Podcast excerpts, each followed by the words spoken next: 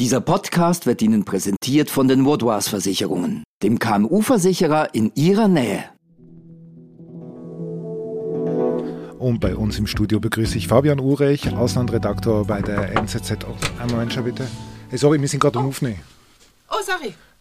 Ähm, sorry, wir sind, glaube ich, äh, wir wollten uns nur kurz vorstellen. Ich bin Jenny Rieger. Ich bin Oliver Kammenzind. Aber wer seid ihr? Wir haben so einen neuen Podcast, der NZZ Megahertz, aber ich sehe jetzt ist wahrscheinlich gar nicht der richtige Zeitpunkt, um darüber zu reden, oder? Wir kommen vielleicht später nochmal, ja? Das finde ich eine gute Idee. Kommt doch nachher, ich rufe euch. Alles klar. Okay, Bis dann bis, gleich. bis Ciao. später. NZZ Akzent.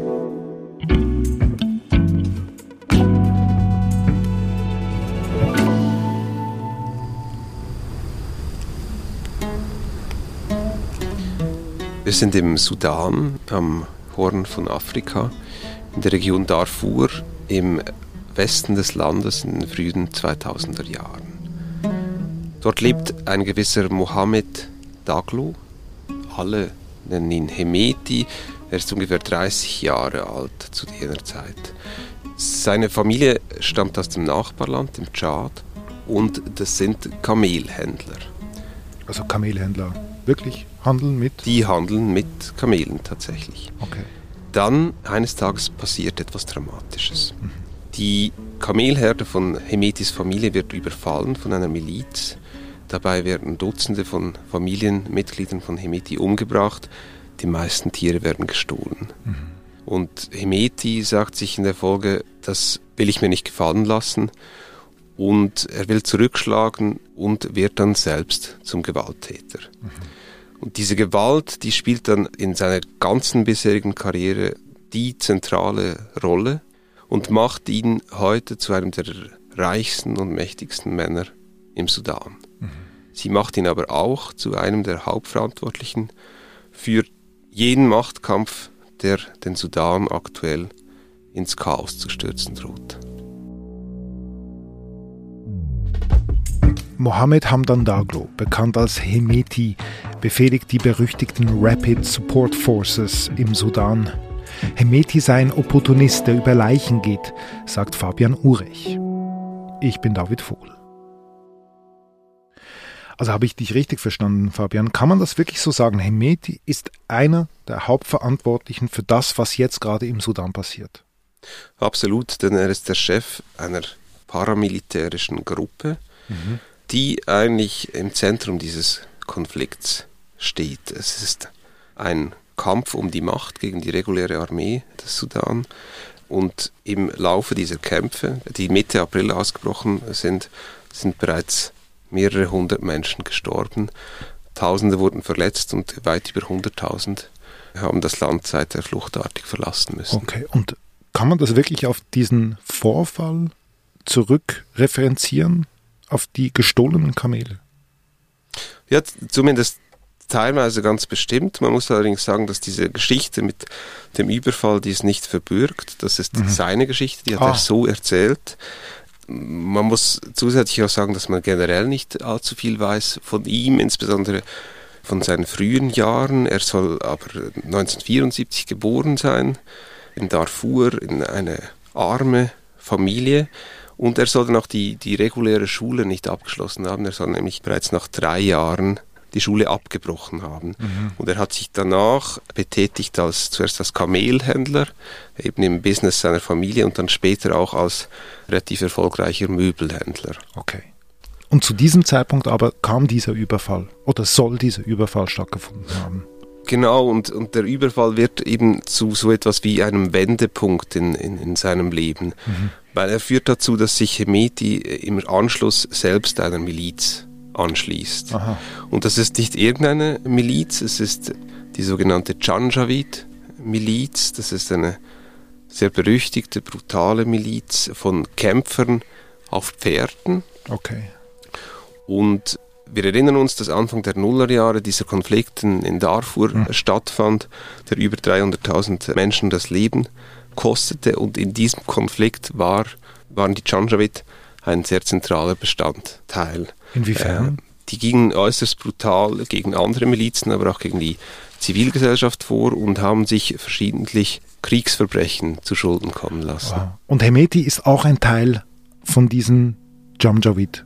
Genau, Hemeti schließt sich dieser Miliz an und Hemeti steigt in der Folge dann relativ rasch auf innerhalb der Miliz, weil es zeigt sich, dass er zwar über fast keine formale Schulbildung verfügt, aber dass er eben intelligent ist, dass er ehrgeizig ist, dass er auch sehr opportunistisch ist und sehr skrupellos mhm. und deshalb sich auch als Führungsfigur dieser sehr skrupellosen Miliz dann aufdrängt. Mhm. Und dann, was passiert dann? Der Sudan wird zu jener Zeit von, äh, von Omar al-Bashir, einem Diktator, regiert. Und diesem Diktator in der Hauptstadt Khartoum, dem fällt irgendwann auch das Talent dieses Hemeti, mhm. dieses jungen Milizionärs auf. Bashir äh, hatte schon damals mit der Janjaweed-Miliz zusammengearbeitet. Die haben quasi für ihn in Darfur ein bisschen so die Drecksarbeit ja. erledigt, okay. gingen gegen Aufständige vor. Und weil das aus Sicht von Bashir so gut funktioniert hat, machte der Diktator im Jahr 2013 aus der Janjaweed-Miliz eine, eine neue Gruppe, eine paramilitärische Gruppe, nämlich die Rapid Support Forces, die RSF. Aha, das Und ist ja genau die. Das ist genau die. Und Bashir entscheidet sich dann an die Spitze dieser neuen paramilitärischen Gruppe, an der Spitze dort Hemeti zu installieren. Er wird Anführer der RSF. Mhm. Und die, die RSF, die hat weiterhin zur Aufgabe, Aufstände zu bekämpfen, in der Region Darfur insbesondere. Sie hat aber gleichzeitig auch die Aufgabe, den Diktator zu schützen, denn der fürchtet sich zunehmend auch vor Putschversuchen äh, aus der regulären Armee, die es parallel dazu weiterhin gab und, und gibt. Mhm. Und das wird aber später dann tatsächlich auch zu Problemen führen. Wir sind gleich zurück. Um ihre Geschäftstätigkeit und ihre Mitarbeitenden zu schützen, braucht es vorab eine fundierte Risikoanalyse. Mit den Vaudois-Versicherungen steht Ihnen eine Partnerin zur Seite, die mit Ihnen maßgeschneiderte und flexible Versicherungslösungen findet. So können Sie sich auf Ihr Kerngeschäft konzentrieren und Ihren Unternehmergeist frei entfalten.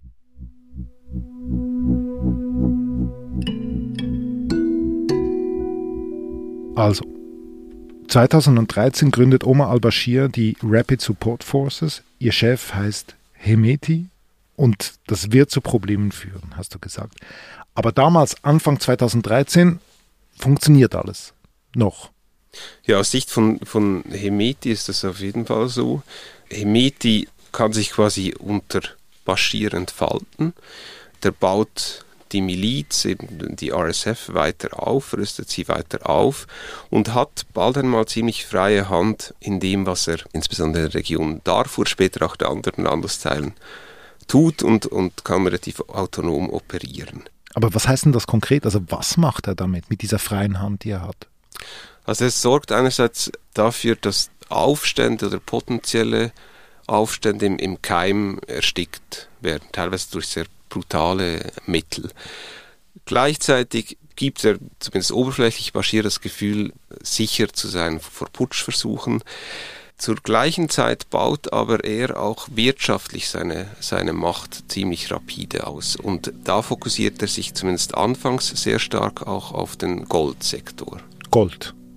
Äh, es gibt sehr viel Gold im, im Sudan. Es gibt riesige Goldvorkommen an verschiedenen Orten im Land.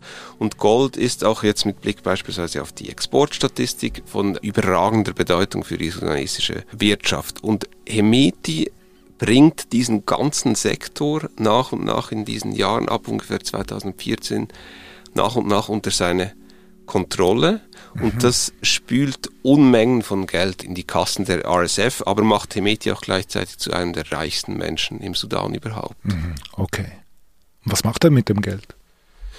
Einerseits verwendet er es, um die RSF weiter zu stärken, also er investiert in, in, Waffen, er zahlt aber auch bald höhere Sölde, beispielsweise als die reguläre Armee, zieht ah. dadurch neue Männer an, die für ihn kämpfen wollen.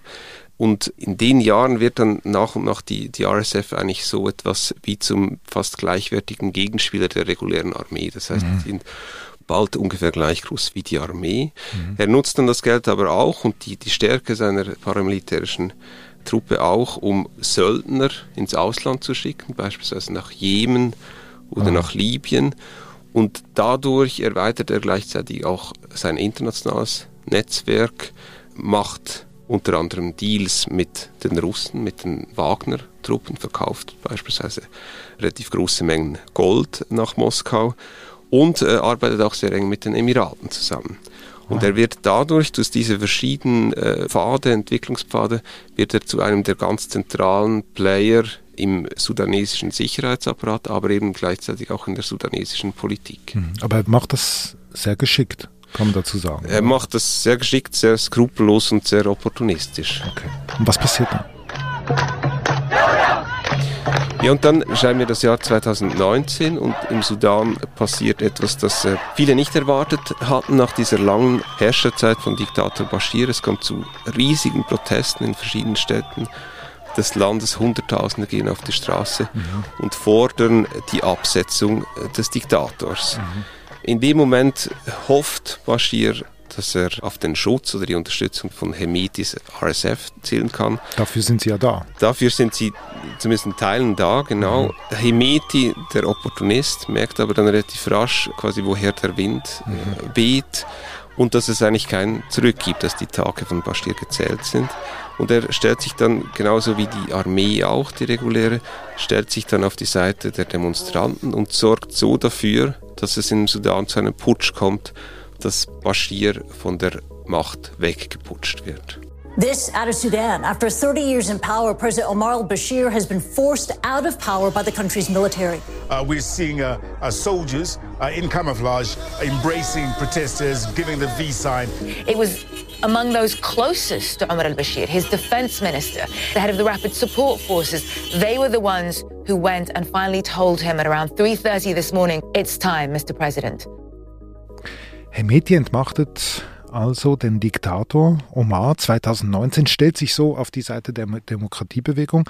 Kann man damit sagen, Hemeti will einen Wandel, einen Wandel zusammen mit der neuen zivilen Regierung? Genau, es gab eine Übergangsregierung, die wurde auch zeitweise von einem Zivilisten angeführt. Aber da saßen einerseits die RSF unter Hemetis-Führung da drin, aber dann auf der anderen Seite auch die reguläre Armee unter der Führung von General Burhan. Mhm. Und das waren wahrscheinlich auch während dieser Übergangszeit immer eigentlich die mächtigsten Elemente innerhalb dieser Regierung. Das waren jene, die die Macht im Sudan in der Hand hielten, einfach auch aufgrund ihrer wirtschaftlichen Stärke, aufgrund ihrer militärischen Stärke. Also Hermeti und Burhan. Hermeti und Burhan. Und dann 2021, also zwei Jahre später, im Herbst, entscheiden sich die beiden Parteien, also die militärischen Kräfte, RSF, Armee, die zivilen Kräfte kurzerhand aus der Übergangsregierung rauszuschmeißen und die ganze Macht wieder bei sich zu konzentrieren. Aber sie machen das gemeinsam. Also der General der Armee, Burhan, und der Chef der ASF, die spannen zusammen. Genau, Burhan und Hemeti haben zumindest zu jedem Zeitpunkt ein gemeinsames Interesse und schreiten in diesem Sinne zur Tat, zum Putsch. Mhm.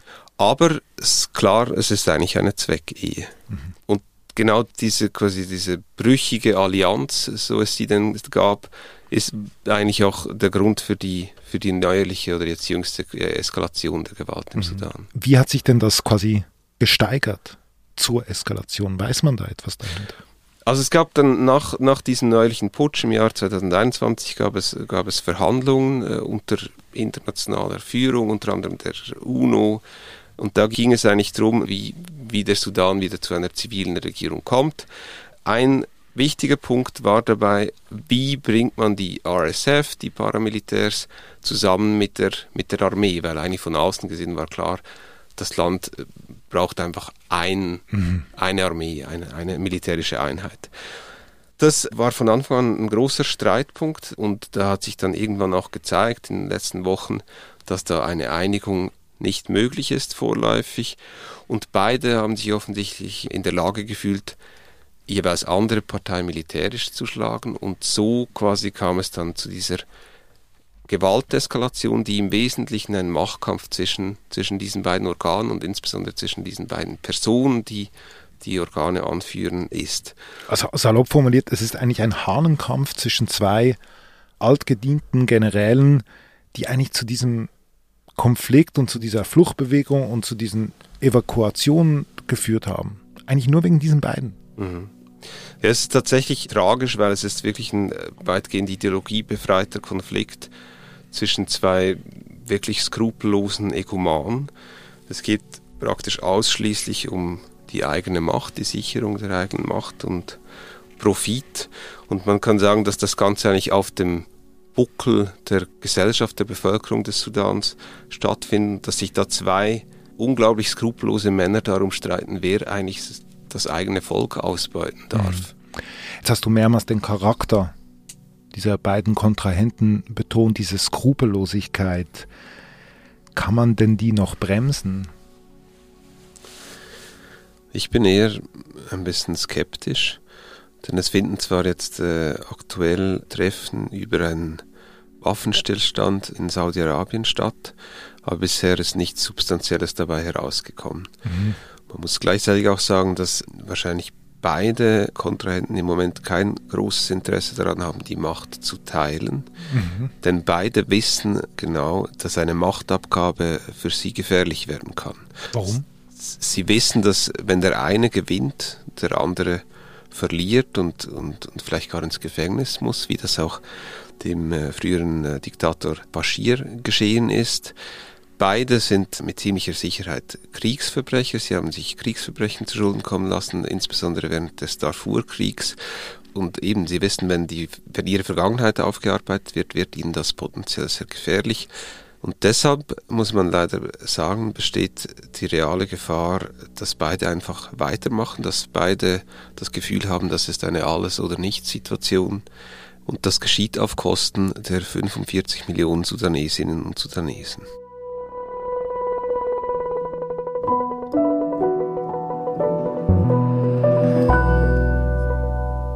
Lieber Fabian, vielen Dank. Danke.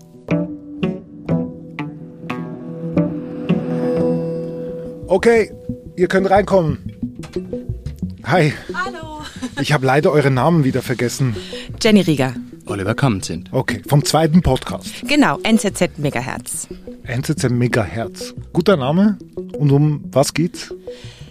Es geht um Gesellschaftsfragen, kulturelle Debatten, Psychologie, so Themen, die so in der Luft liegen. Mhm, wo man aber vielleicht irgendwie wie so ein bisschen Halbwissen hat und wo wir einfach mal so ein bisschen genauer hinschauen wollen. Aber wie muss ich mir denn das vorstellen? Ich meine, das ist ja sehr breit mhm. gefällt. Das wird es jede Woche geben und wir werden jede Woche werden wir einen Gast einladen. Und das sind Leute, die ein bisschen besser Bescheid wissen vielleicht als wir und denen wir die kritischen, relevanten Fragen stellen mhm. und uns eine halbe Stunde Zeit nehmen, um diese Themen zu, zu besprechen sprechen. Also da geht ihr richtig tief hinein. Genau. In der ersten Folge geht es übrigens zum Beispiel darum, ob man als Single nicht eigentlich viel glücklicher, sozialer und unabhängiger lebt. Oh, coole Frage. Interessante Frage. Ein bisschen provokativ auch. Okay. Und wann geht's los? Heute. Heute? Genau heute. Überall da, wo man Podcasts hören kann. Wow. Bei genau. uns geht es dann aber nicht so schnell mit den Aufnahmen. Unser Podcast dauert etwas länger. Ja. Und, Und, die Chefs sind einverstanden, dass es länger dauert. Na, Bis das jetzt, ich ja. Wisst ihr was? Wir legen doch einfach eine Folge oder die erste Folge bei uns rein in den Feed von Super, Aktien. da können doch einfach alle Sehr direkt gern. mal reinhören. Das wäre schön. Und dann einfach NZZ Megahertz. Ab sofort. Hey, ich drücke euch die Daumen. Vielen Dank für euren Besuch. Danke, David. Vielen Dank, David. Jetzt weiß ich, Jenny, Oliver.